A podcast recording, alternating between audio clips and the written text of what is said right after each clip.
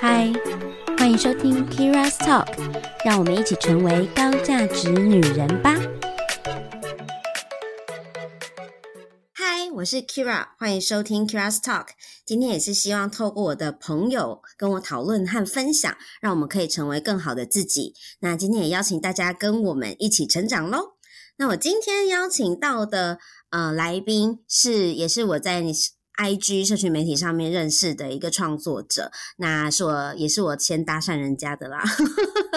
那只是因为呢，觉得他的 IG 经营看起来非常的厉害，而且他的那个嗯创作的内容跟频道的，就是跟我们现在这个 Keira's Talk 的频道的主题内容有一点像，都是跟自我成长啊，或是一些啊、可能有一些感情啊，或者是有一些可能跟自己本身。内在比较相关的议题，这样子，那我就想说，邀请今天的呃创作者主角 来跟我们一起聊聊天。那我就直接邀请婷思 Tins，嗨，Hello，大家好，我是婷思。我现在的 IG 频道主要是在经营呃自我成长跟书籍心得的介绍。嗯，好，我书籍心得没有那么多啦，我也你要没有非常常看书，偶尔看一下，所以有一点小心得，才想说啊，好像可以分享一点点这样。嗯，可是我觉得主题都蛮像，都想要变得更好。没错，没错，毕竟你也知道，就是分享书的内容有时候没有那么容易，你就是还要稍微在你知道脑中先结构一下之后，才能够比较有逻辑的跟。就是听众分享，所以对我来说，我觉得分享书籍的内容以 Podcast 创作来讲有点难。嗯嗯嗯嗯，花的时间蛮多的。嗯，那 Tings 可以介绍一下你自己吗？我想应该很多听众可能不太认识你。好啊，那我自己的频道是就主要是以文字内容为主，文字跟图像，所以我算是不露脸的创作者。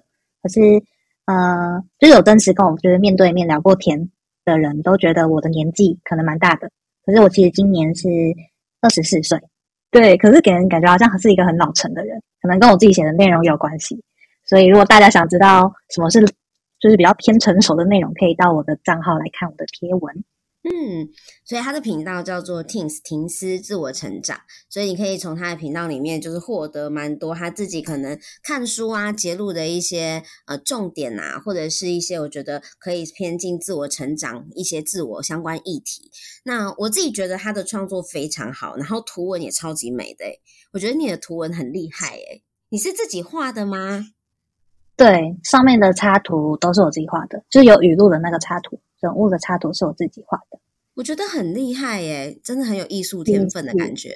其实我那个插图是也算是自学，就是其实我没有设计背景，因为我之前大学念的科系是国贸，就是跟商科比较有关，嗯、所以其实跟设计没有到很密切的接触。那你那时候怎么会想说要开始你这个呃 Teams 的频道？我前期其实大概有花半年的时间，就是在摸索，就是自己到底要不要经营社群媒体这件事。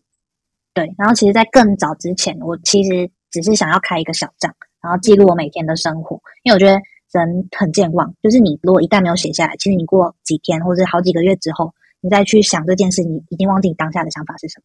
所以我觉得透过记录这件事，可以帮助我们，就是保留当下的情绪跟启发。所以我那时候其实一开始。只是想要创一个小账，然后记录我每天的启发跟感触，有点像是写日记的那种。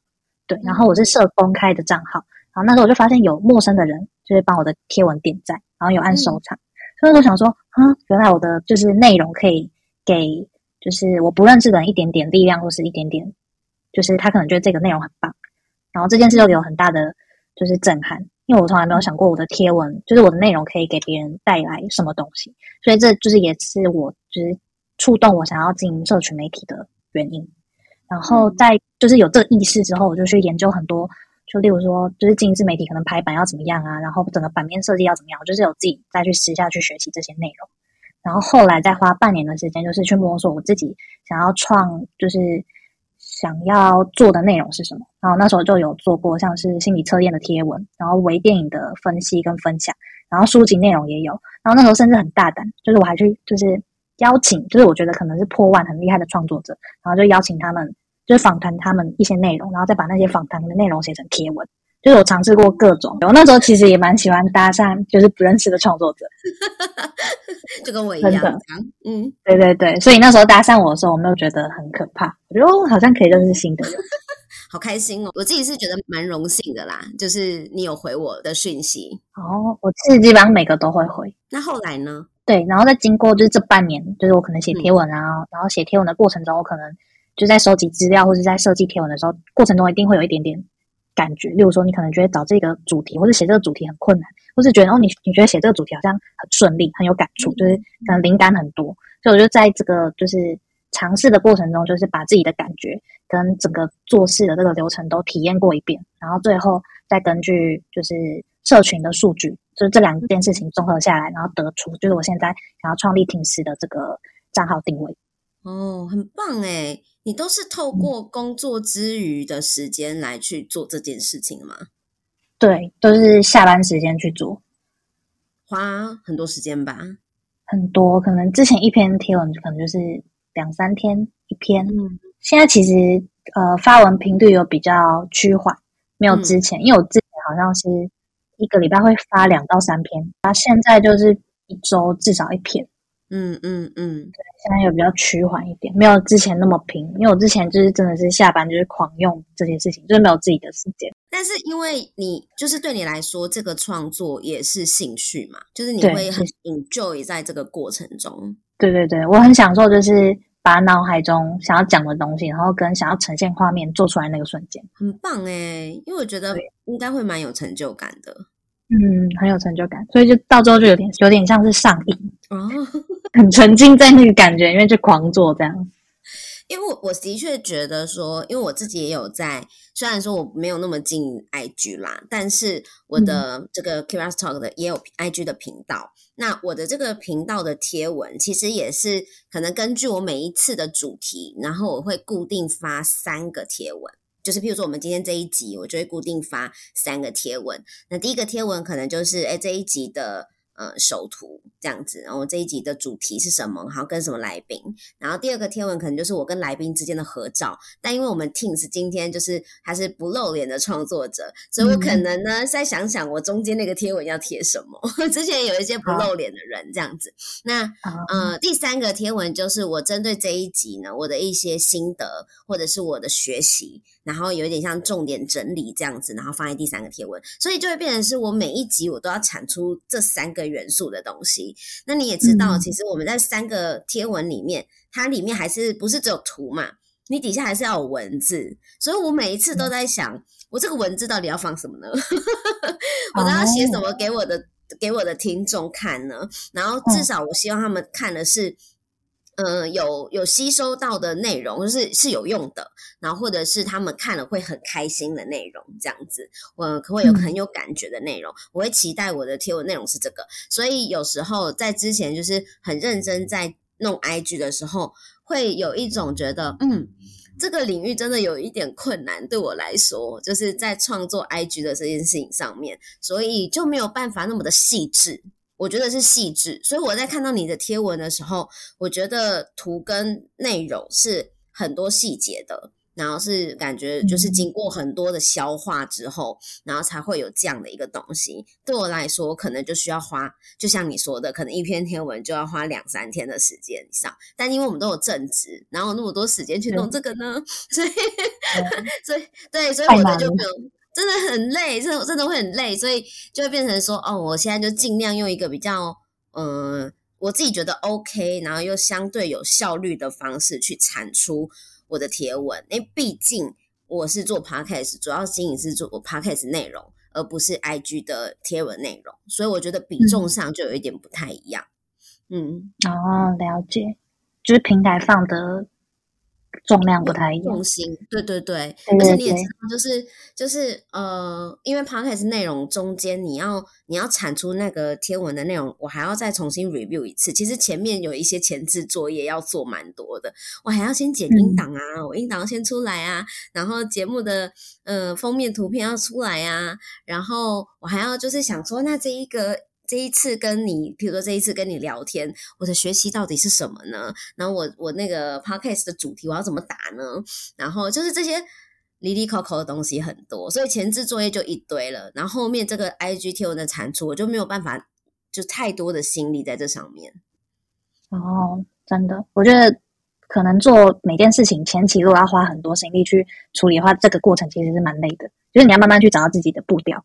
没错，没错。嗯、那其实我就是还蛮好奇，你的题材都是怎么想的？嗯、就是这些发想，嗯嗯。除了我觉得前面一开始说，我就是我尝试很多内容，就是从尝试的过程中，我就会发现，我好像对心理跟心理相关，像是可能会探讨情绪或是探讨关系这种类型的内容，就是很有兴趣。嗯、就我甚至还会去可能去书店找这方面的书，然后可能翻一翻，嗯、然后翻到可能有我有感觉的文字，或者我有感觉。我就会把这件事情记下来。哦，很棒哎！对，嗯、我这样找灵感都是找生活中我觉得有感觉的，了解。因为我觉得这是最直觉的方式。嗯、可是我觉得很多人好像，例如说，我可能连看韩剧，然后这一个场景或是这一个台词，我超级有感觉。可能大家觉得哦，这就这个地方讲的很好，大家可能会留在比较表层的思考。嗯、可是我可能会就是会认真思考说，这个情绪为什么会有这个情绪？比如说我看到这场。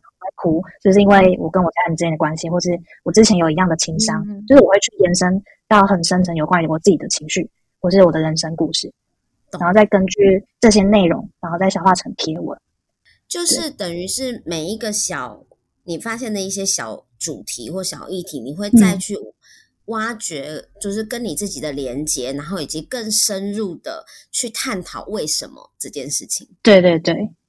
我觉得这个，嗯，超难。这是一个很难吗？可是因为，嗯，就是我，嗯，我觉得其实这也蛮符合我平时想要给人家感觉，就是找到生活被启发的事物。然后刚好我想写想写的内容都是我觉得受启发的内容。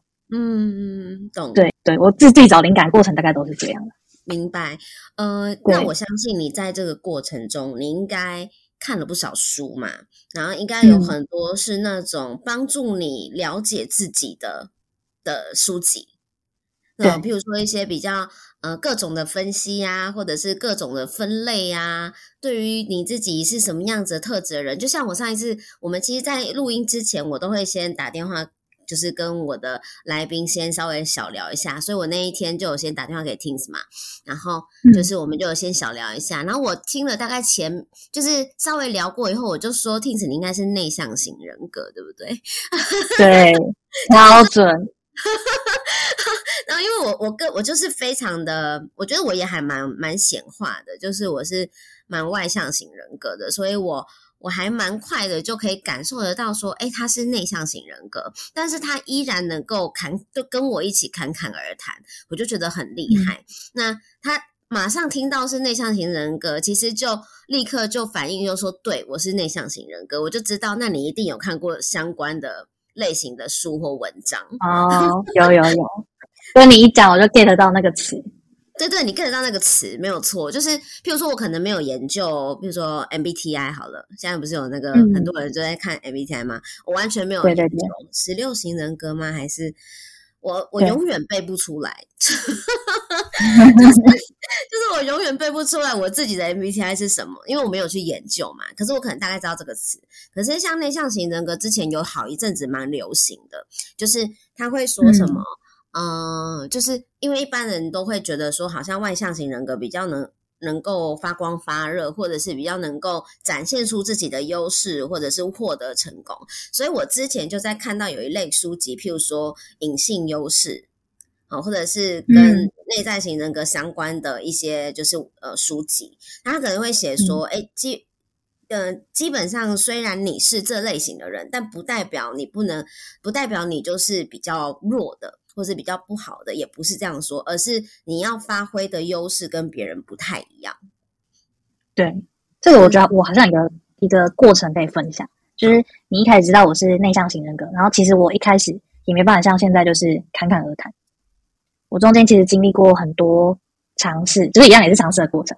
然后我其实前期呃第一次接到就是 podcast 的邀请，然后我是超级紧张，然后也在怀疑说，因为我是不露脸的创作者，那我是不是要出声，我真的觉得我的声音不好听，就当时我的疑虑是这样，所以我那时候其实要尝试 podcast 这件事，已经让我就是要付出很多的勇气跟精力去做这个决定。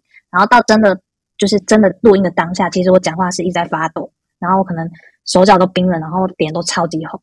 然后这是我经过，就是大概我去年我很有我很积极的跟，就是可能原本不是我生活圈的人，然后可能多尝试去交新朋友，然后可能交新朋友也就是也见面聊天。然后其实，在那那个见面聊天的过程中，其实就也在训练我自己，嗯，就是要把自己心里想的讲出来。因为我觉得我讲出来这件事对我来说不是很容易，因为我比较尝试用写的，嗯嗯，跟倾听这件事，所以我觉得要讲出来这件事其实是可以透过练习。然后你可能越尝试，你就越有胆去做这件事。这件事了解，所以其实是要 push 自己，在一个比较没有那么舒适的状态、嗯、去练习，嗯，适应这件事情。然后慢慢的，对某种程度，它会慢慢的成为你某一块，就是拓展你的舒适圈的概念。对对对，所以你就不会维持可能原本内向型人格给人家既定印象，就你一样也是可以。朝着你想要去前进的那个模样去努力，嗯，虽然那个过程可能、嗯、可能需要一些勇气跟尝试啊。那你觉得，嗯，你你会你会推荐 或是建议，就是呃，也是内向型人格的朋友，他们来去做这样子的突破吗？我觉得第一件事情要先问你想不想做这件事，因为我其实当初做决定就是想，就是因为我一直很想要尝试看我自己，呃，用口语表达这件事可以可以做到怎么样。就是我想很想要去看到那个的成果，所以我就才很努力去做这件事。可是如果这件事是你原本就不想要，然后你也觉得可能对你的改变没那么多，那你就不要去做。因为我觉得强迫自己本身就不是一件很好的事情，我自己的感觉。嗯，理解。所以其实应该是说，如果你要做这个改变，你要先问自己为什么要做这个改变，嗯、而你有想要做这个这件事情吗？如果你很知道你为什么想做，然后你也愿意打算去做这个改变了。那我们再去勉稍微勉强自己一点，然后去练习。对对对，对，因为其实其实任何的，我我自己觉得，像那个我们要跳脱舒适圈这件事情，本来就是一个比较勉强自己的事。嗯、譬如说，好了，那本来我本来就不是一个很早起的人，然后我就是还是得早起的时候，那不就是稍微勉强一点 我自己？只是我可能会知道说，我今天早起就是为了某一件很重要的事情，我必须得这样做。所以我因为我很。很需，就是很需要达成这件事情，所以我会勉强自己做到这件事。嗯、对，就是因为你心里有一个渴望，你就会真的去做这件事。嗯嗯嗯，了解。那呃，以你的个性啊，因为我以前不认识你嘛，我们今天也算是第二次见面啊，第一次走在电话，好，第二次见面。那以前，嗯，因为你还很年轻，然后我其实看到你的那个贴文里面啊，也有一些在讲感情经历的部分。嗯那我其实也蛮想了解，说，嗯、呃，不知道这么年轻的你，怎么会写出那些感情的贴文呢？然后，你在这样的一个感情经验中，有没有有没有什么样的影响？影响，其实我谈恋爱的个性是偏向就是百分之百投入，就是我会，就是我我不会害怕我自己受伤，可是我就是因为想要去好好对待眼前这个人，所以我是百分之百投入。在我的每段感情中，那其实真你百分之百投入，你一定会有就是可能感到委屈啊，感到难过的时候。然后通常这种时候，加上我的个性不是很喜欢跟人家产生冲突，就是我不是那种就是遇到冲突我不会想要去跟对方叫骂。嗯嗯嗯，对，我比较多是会自己消化自己的情绪。嗯嗯，对。然后其实我觉得我这个个性在遇到每一段不同的对象，其实。有因为对方能不能理解我这件事情而有不同的结果。哦，OK，所以嗯、呃，那我冒昧问一下好了，就是你过去大概有几段的感情经验？有三段，三段，OK。对，那呃，这三段你觉得你觉得印象比较深刻的是哪一段？印象，嗯，应该是前一段，前一段是印象最深。对，上一段，那时候，那为什么？嗯嗯，为什么那一段让你觉得印象很深刻？嗯，我跟上一段恋情在一起三年，然后他就是这一段恋情刚好是跟我第二段恋情，呃，那时候刚跟第二段恋情分手的时候，然后其实我的那个整个自尊心是在一个很低落的状态，因为我跟我的第二段呃男友交往的时候，其实我是就是很委屈自己，然后遇到任何冲突，我都会先道歉，然后不管我不管我能做错任何事情，我就觉得我应该先道歉，因为我让对方心情不好。所以其实那段第二段恋情那时候结束的就很很就是结束的情况，我自己的情况没有到很好，就是我变成是一个自卑心很低落，然后然后有点不知道，就应该说当时的状况是整个很混乱。嗯、然后我在恢复单身的那段时间，我就是就是有看过很多跟感情相关的书籍，嗯，像那我就是我走出失恋方法，我也是看书，嗯、然后可能也是看剧。就是我都是独自消化比较多，所以在那一段就是单身的日子，然后我自己消化很多情绪，然后我也重新审视第二段恋情，就是这个过程中我为什么会变成当下那个情况，那我当下为什么会有那样的反应跟做出那样子的选择，然后其实在这个这一段单身那一段时间，我其实反思很多，然后也看到自己很多心结或是一些一些事情需要自己真的去面对，嗯嗯，对，然后有经过那一段时间自己。就是了解自己，然后也慢慢恢复自信的过程中，我才遇到我的第三段的这个男友。嗯、然后其实跟他在一起的相处，跟他相处的过程中，其实我大概百分之九成的时间都是很快乐的。然后我就觉得这一段恋情跟我第二段恋情就是成为一个很鲜明的对比。是，对。然后我其实事后到现在去回想，就这两段恋情为什么就是会有这么大的不同？虽然、嗯、虽然结局都没有，就是没有走到最后，可是，在两段就是相处的过程中。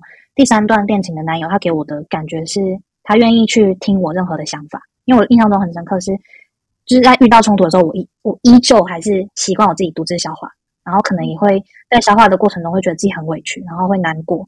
可是，在第二段恋情的男友，他面对我这个情绪，他会跟我讲说：“那你就先冷静。”然后我们就彼此不讲话，就有点像是冷战的状态下。所以，其实任何的冲突在第二段恋情都没有被解决，他就只是。安抚好你的情绪，然后好像可以再继续下去，再继续下去。可是第三段恋情男友还是他很认真跟我讲说，我有想要讲什么话就跟他讲，他都会听。虽然只是一个很简短、很简短的一个沟通过程，可是我觉得那个是给我一个很大的力量，然后甚至让我觉得说，哦，原来在面对冲突的时候，我是可以把我的想法讲出来。嗯，因为其实我不敢讲的原因，是因为我怕我自己有这个想法是不 OK 的。嗯，就例如说，我可能会觉得说，我这样子想会不会太小孩子气，然后会不会不成熟？然后会不会太任性？就是我有各种小剧场，所以我才会在发生冲突的时候不想把自己的真实情绪讲出来。可是，在遇到上一段恋情男友，他这样子跟我讲之后，我就慢慢把我想讲的讲出来。那我发现讲出来之后，他能了解我为什么这样子想，然后他也表达他的想法，然后最后把这个就是可能让我心烦的事情解决这件事，就是给我很大的，就是在亲密关系的相处里面冲遇到冲突这件事，有给我很大的一个改变。因为我觉得很好诶，他有点像是在引领你。对对对，嗯，他不会把我拒拒之在外，就不会说，那你就自己冷静，你好了你再来找我。他不是这样，他就是希望就是遇到冲突，我就想把我就把我想讲的都讲出来，然后一起去面对这件事情，不是丢我一个人。他想要跟你沟通。对对对，嗯，我觉得这个是我过往所有谈恋爱的经验里面没有的，是在第三段我才有这个认知。所以相对来说，其实听起来这个男生，呃，以以那个阶段来说，这个男生的感情观或是感情经验应该是比较成熟一点。对对对，嗯。那后来怎么会分开？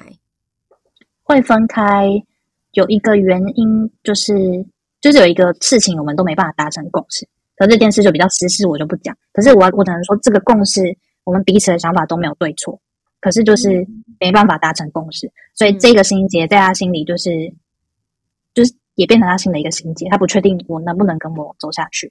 然后最大的就是引起分手的，呃，导火线算是因为我今年五月底要出国工作三年，然后他不能接受远距离恋爱，所以才会让我们好好思考，就是要不要走下去这件事。原来如此，可能他也不确定。自己能不能够撑这么久吧？毕竟距离，对，我觉得是。然后也也也会担心说自己在就是一个人在台湾，然后如果会不会受到诱惑，嗯、然后也会担心你会不会在国外受到别的诱惑，嗯、这样子，就可能会会比较多人会担心的是，嗯，知道不知道这样子彼此能不能够撑下去，所以干脆一开始就决定，那不如。呃，彼此先自由这样子。那如果回来有机会，我们再在一起。也有可能这样，嗯，就是 open 嘛，就是对啊，让让所有的可能性都都放在那边这样子。那嗯嗯嗯，我自己是觉得，如果说这一段感情听起来你是学到蛮多的，而且分手应该也是一个协合意的过程。对他，对，算是有讨讨论的一个结论。嗯、对，然后有尝试，有沟通。那其实蛮好的，其实蛮好的，嗯、就是应该有帮助到你接下来的下一段感情会更健康开心。嗯、只不过我觉得我现在还算是，呃，就是有一点点在疗伤，然后也有一点点在享受单身的这个过程，嗯、就是还没有急得要再找下再任男友。对，那其实，呃，整个，比如说你这三段感情经验下来，你的最大的成长。是在把自己的想法表达出来这件事吗？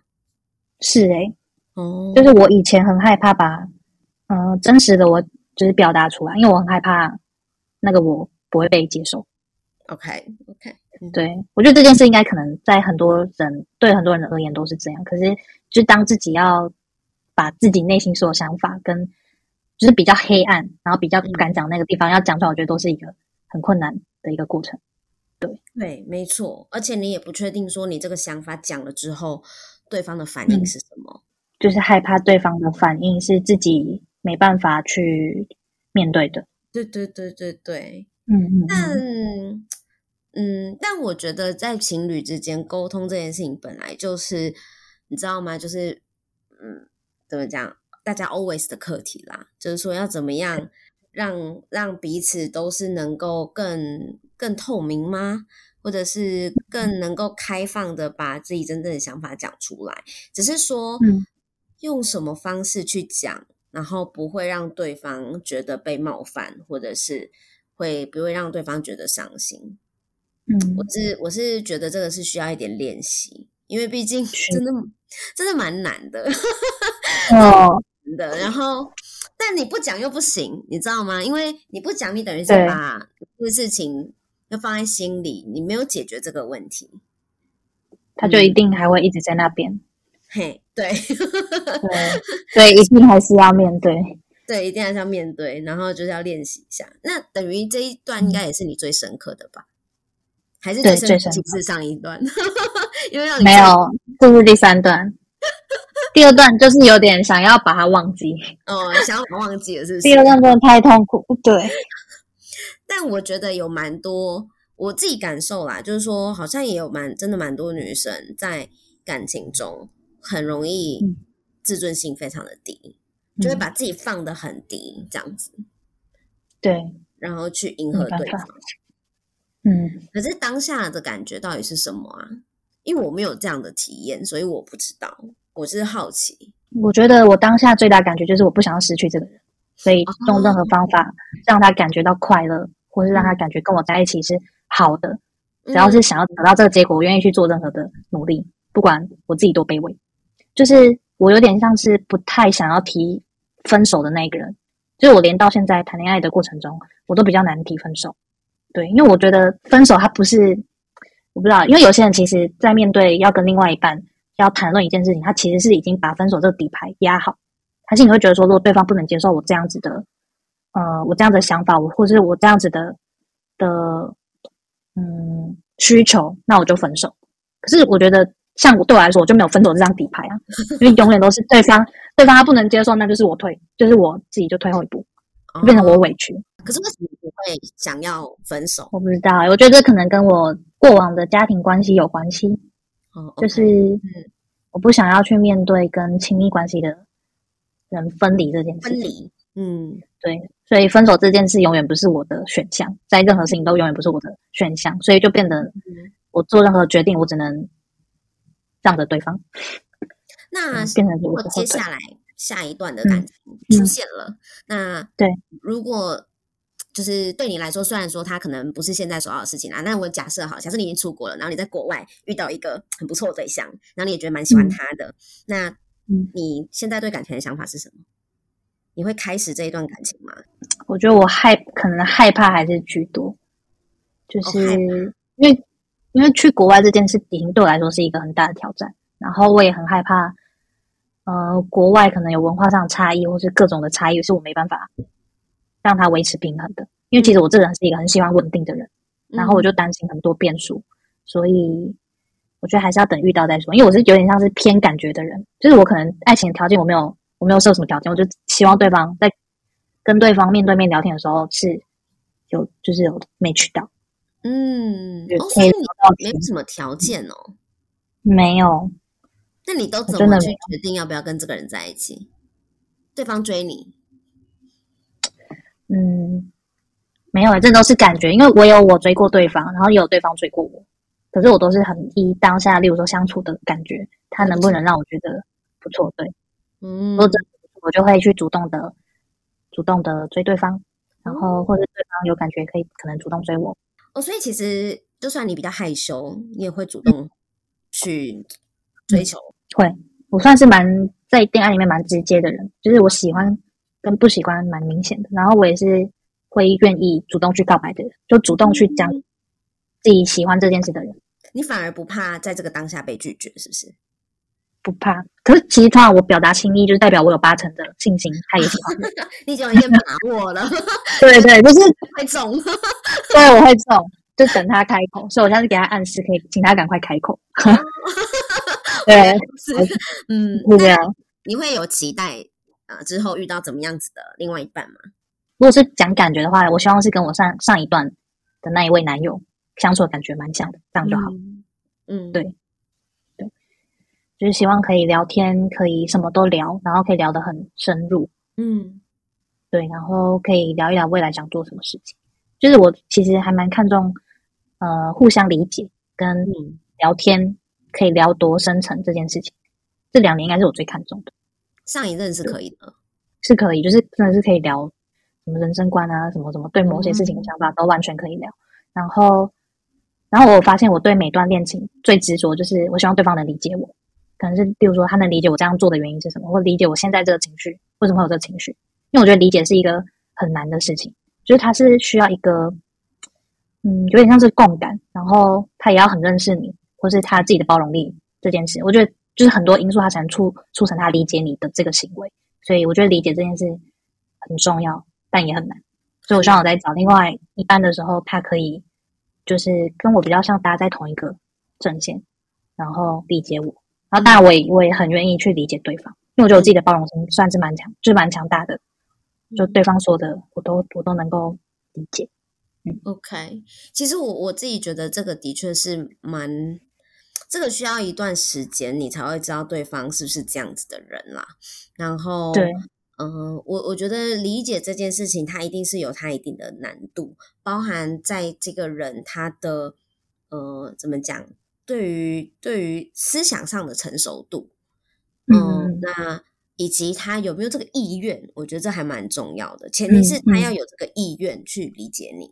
Even 对，就是他真的跟你是完全不同个性的人，或者是他就是跟你，就是跟我们完全不同种类，你知道吗？就是想说你怎么会这样子想呢？他可能怎么想破头想不到的时候，哦，但是呢，他还是有这个意愿想要去了解，说为什么你会这样子想？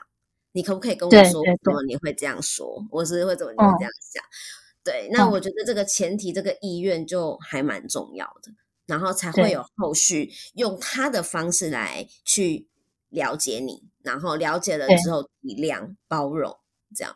哦哦嗯，对啊，我觉得常讲包容这件事，因为大家都说什么什么恋爱长跑就是要懂得包容对方。我觉得讲这两个字虽然很简单，可是它背后就是你要能促成这一个结果的因素太多了。没错，我我是觉得，当然你对这个人的怎么讲喜欢跟感情，就是越来越深的时候，你的包容度一定是会慢慢越来越大的。嗯、那会，对对对，因为你你的深度加强了嘛，所以你会越来越喜欢这个人，然后你的包容度一定是会越来越大的。但是我也要提醒，就是在感情中还是要有自己的底线。也就是说，嗯，我们今天虽然在过程彼此之中，就是会有包容的部分，但是一定也会有我们自己最低的那个限度在哪里？嗯，嗯，那就是为什么你在第二段感情你会这么痛苦，是因为当时的你可能没有底线。没错，嗯，我没有任何底线，我的底线就是他不要跟我分开。对，但是其实我觉得这个是呃，成就我们女生，不管女生还是男生，好了，都可能都一样，嗯，就是自己的一个自信心很重要的来源，就是你要先能够爱自己。什么叫爱自己？就是你很知道自己要什么，然后。你很确定自己的就是底线，那个限度在哪边，界限在哪里？那当你呃已经踩好那个界限的时候，别人都不能够踏踏到或踩到你的底线的那个那一刻，你已经围得好好的，就代表你有够爱自己，因为你在保护你自己。嗯，那如果你那那一条线破防了。你相对的，你当下其实是没有在爱自己的，因为你根本不 care 自己会不会有受伤。嗯嗯，我觉得我这可以分享，就是我跟上一段恋情，其实我是可以选择不去美国，可是为什么我想要选去选择这件事？然后因为呃，然后明知道可能会分手，我还是去做这个决定。嗯、我觉得这个很大的原因是因为我对于这个机会，它有点像是我一定要去做，然后我不可能跟任何人妥协的事情。嗯，这也是让我第一次意识到我自己有自己的坚持。嗯，所以我那时候。要做出这个决定，我真的是，就是我哭着跟我姐讲说，怎么办？我真的很想去美国，可是我不想跟他分手。可是我知道我一定要去做这件事情，就算他跟我分手，我也要去做。所以我那时候基本上是哭着跟我姐讲说，我很不想去跟他讲说我现在做的这个决定。可是我觉得这个过程就是像你刚才讲的，就是他有点像是我自己的底线，然后明明知道会分开，我还是愿意去做这件事。嗯，我觉得我可能之后下一段恋情，我要找到这一条线。虽然上一段是因为我有这个机会，我想去争取。可是我觉得到下一段，就是可能之后的恋情里，我可能都要一条这这一条自己的线。嗯，没错，一定要有，就是找到自己的标准在哪里。那个标准其实是我们最低的底线，因为每个人都会有自己的嗯考量或自尊。然后，嗯，我们最大是，嗯、我觉得当然，我觉得人人都是先要先顾爱自己，你才能爱别人。老实说，真的是这样，你自己要能够圆满嘛，嗯、然后你才能够去用你的方式去。对对方好，或是用他喜欢的方式对他好。那在这个前提，你你知道怎么？就是我们不知道怎么怎样叫做爱自己。我们很常在摸索这个过程，嗯、我们根本不知道爱自己就是买好东西给自己吗？应该也不是只有这样，好像不是。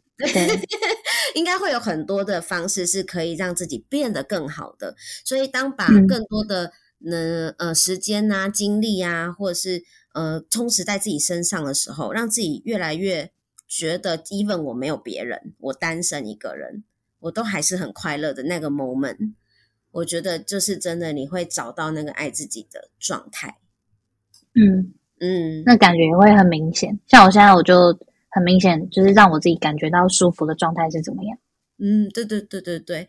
那我其实也是，嗯、呃，因为我感情经验也没有很多，但是我会在每一次就是去。去很思考，说我自己到底要的是什么，然后什么样的底线是我绝对不能接受的，就什么状态是我绝对不能接受的，然后什么样的情况是我绝对不可能答应或妥协的，就是这些东西我会先想好。那呃，只要一想好，我就不会去呃，怎么讲？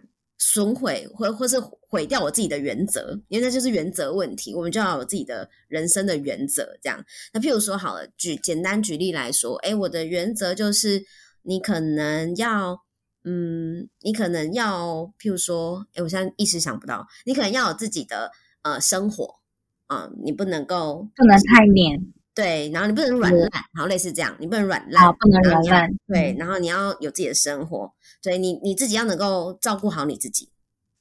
如果连你自己都没有办法照顾好你自己了，嗯、我真的也没有办法跟你在一起。那你会提分手吗？我就会跟他讨论，就是为什么这样的状态会、嗯、会发生。当然，当然，我觉得在。呃，就是你知道约会的前期，这个可能就会先筛选掉了啦。如果我发现他不好自己的话，oh. 但是如果我是呃交往之后才发现他没有办法好好的照顾好自己，甚至让他自己的状态很糟糕的时候，我可能会先跟他做一个讨论，嗯、然后确认一下这个状况到底是为什么会这样。那嗯，当然就是要看我自己能不能够协助到他，让他变成自己能够。嗯，好好照顾自己的状态。如果不行，我会毅然决然的，嗯，分开。那可能不不完全是因为我不喜欢这个人，而是我觉得你先把你自己好好照顾好之后，我们再在一起，你会比较开心。因为你不会想要，嗯、呃，你自己都照顾好不自，呃，没有办法照顾自己了，你还要来照顾我，你会很累。好有勇气，我光光就是跟他带入你那个想法，我都觉得好难。就是我好好难的点是，是我真的是我一定会一直陪着对方去努力这件事，可是我一直没办法去做。就是如果他还是没办法，我能不能提出离开的这个决定？我觉得前提就是要先说好，说好，嗯，比如说你给他一个时间点，嗯，因为不可能永远陪着你啊，我又不是你妈。嗯 我不可能一直永远陪着你嘛？那你总要有一天，就是能够好好的对待自己，或者是好好的让自己好过好一点，这样。那，呃，我我其实这个就是最低的限度嘞，就是我们能不能够，不管你是男生还是女生，我们能不能够把把自己 care 好，take care 好，你把自己好好照顾好了，你可以自己独立的做很多事情，你能够。呃，自己让自己可以生活是呃有余裕的，你可以有经济能力的，然后这些东西你要都能够做到好的时候，好的对象才会来。嗯，所以另外一半不会是你的浮木，不是因为你你很低落，你赶快需要找一个浮木去攀着他，然后等待他人来解救你。你不是受难的公主或王子，你不是那样子的人。嗯所以，我们应该要成为一个，就是我们是独，可能是独立的人。那你能够独立之后，你好好的让自己过得开心，那这样子，另外一半跟你在一起的时候才会开心啊，你们才会好上加好嘛。对，对，所以我觉得很多人可能的感情一直，虽然他没有间断，可是他可能过程都没有那么开心。我就是在想，会不会他们只是在感情中找一个浮木？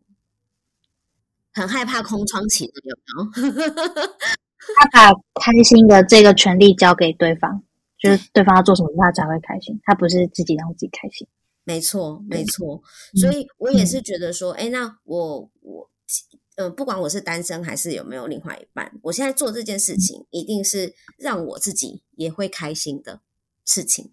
对，嗯。嗯那如果说，哎，我做这件事情我不一定开心，但如果让对方很开心，那就是我有那个能力去照顾对方的一个表现。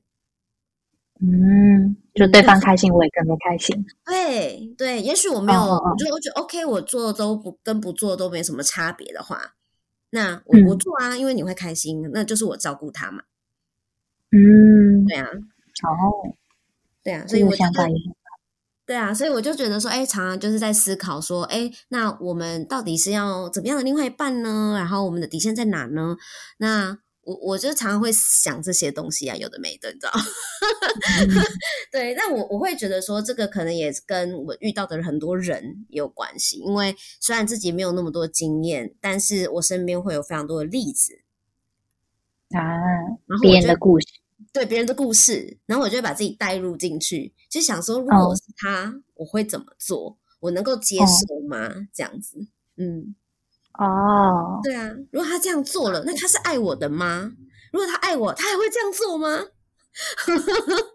嗯，对，这个思考方向很好，我会把它记起来。对。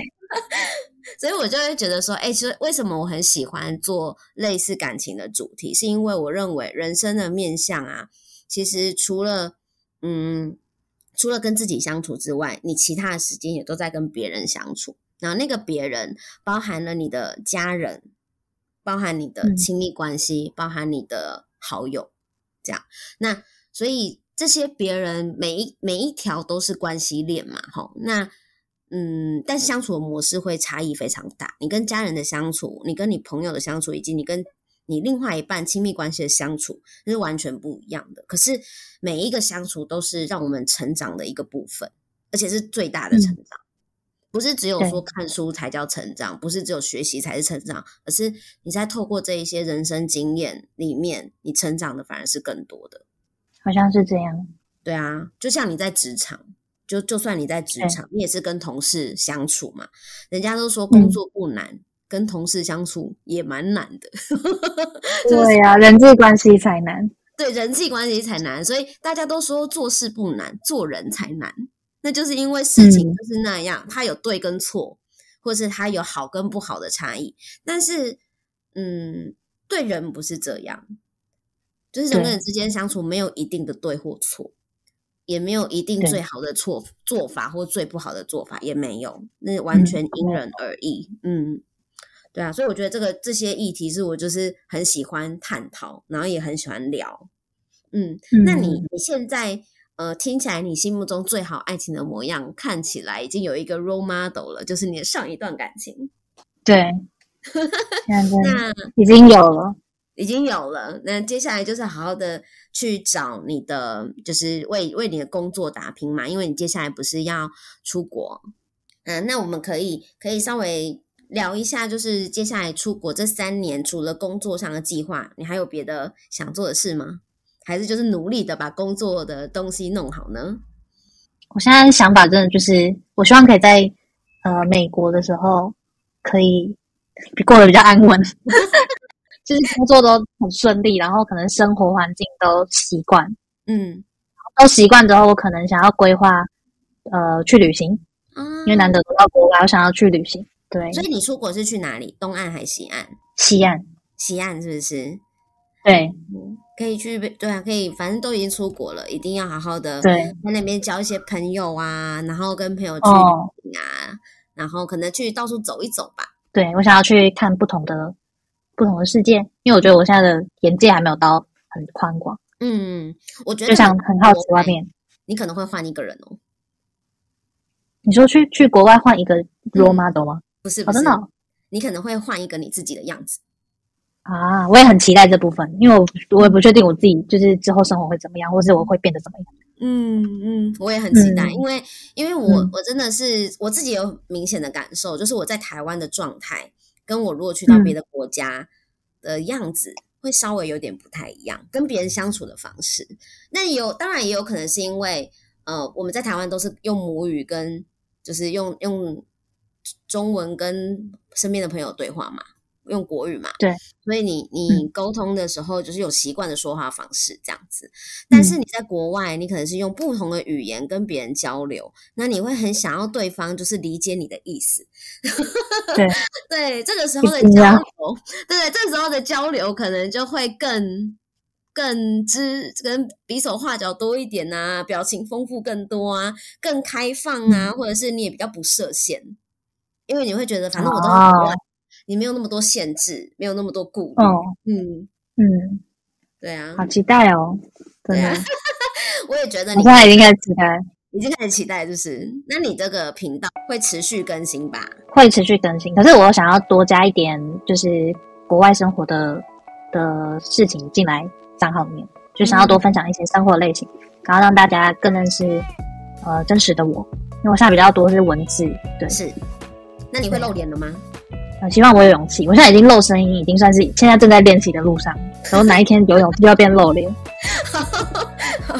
所以接下来这个账号，IG 账号的打算，Teens 的打打算，就是可以放一些在国外旅游出游的一些生活经验，是吧？对，然后也是偏向就是我的感受，然后跟有什么改变或者想法，然后多加一点生活的元素进去。OK，很期待，很期待。嗯、那希望接下来就是工作也顺利喽，然后好，恋爱就回台湾再谈好了。也好，我去那边就是多认识男生，先当朋友，或是带一个外国男朋友回来也是不错啦。好好好，先愁眉苦脸。哎、欸，搞不好你就是他们的菜啊！You never know，你在那边如果很受欢迎怎么办？我因为觉得有点害怕，怎么办？没有，我们保持联络。你害怕的时候，你就敲我。姐姐让你不害怕。有一个男生，男生好可怕。敲我，我现在怎么办？好，快点，我做你的爱情咨询，这样。好啊，我再跟你分享。如果我有新对象的话，可以可以，没有，我也很期待你跟我分享你的生活啦。嗯我们就保持好啊，好，嗯，好，那今天谢谢婷思，然后一起来跟我们聊聊天，然后纯粹就是讲真的，我只是纯粹好奇一个人，我就会很想要邀请他成为我的来宾这样子，然后我我认为每一个人他做的每一件事情都一定会有他的原因，那能够成功也会有他的因素在，那我自己看起来婷思的账号蛮成功的，所以我会觉得，嗯，对，就是很很。敬佩啦，就是觉得也很佩服这样，而且人家年纪轻轻的，我我在干嘛呢？我在干嘛呢？我在认真工作啊？啊，所以我我会觉得哎。希望大家就是 K 粉们今天听到这一集，哎，也觉得还蛮有趣的，然后关注一下婷丝的账号。然后我当然其实是蹭婷丝的流量啊，如果婷丝愿意分享的话，我的流量应该会暴增。哎呀，期待期待。好，那我今天就到这里喽。那下一次我们如果有更有趣的主题，我想要再邀婷丝来聊聊的话，那大家就还会再听到她的声音。那今天就到这，谢谢婷丝，我们再见喽。谢谢。拜拜。